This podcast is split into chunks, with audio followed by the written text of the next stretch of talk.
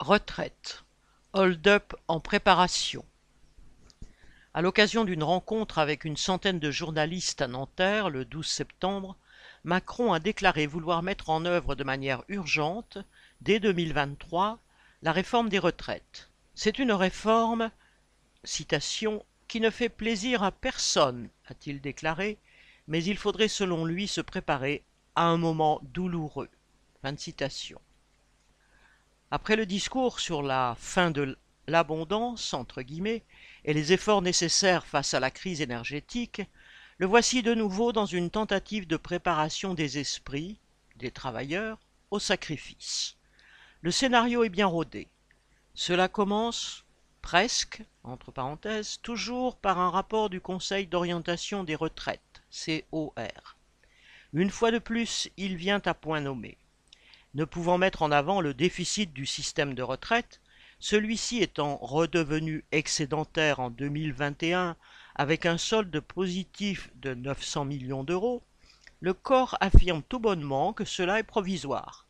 Les déficits devraient selon lui réapparaître de façon durable à partir de 2023 et dans le cas de figure le plus favorable, le système ne reviendrait à l'équilibre qu'au milieu des années 2030.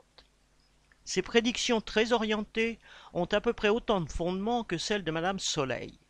Elles pourraient prêter à rire si elles ne servaient pas à justifier les futures attaques contre les retraites des salariés.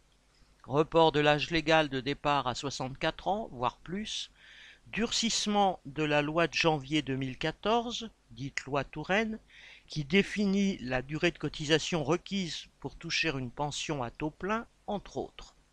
Macron prétend que cette réforme des retraites servirait à dégager des marges budgétaires pour l'école et la santé. Qui peut croire un tel mensonge? Une chose est certaine, quelle que soit la forme choisie, elle aboutira à ce que les travailleurs à la retraite s'appauvrissent encore davantage.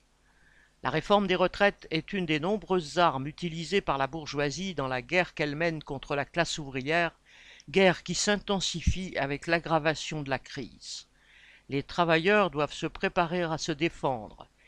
Et que le gouvernement fasse passer cette réforme en force au moyen du 49-3, comme Macron a menacé de le faire, ou qu'elle soit discutée à l'Assemblée, c'est avec leurs propres armes de classe qu'ils devront le faire.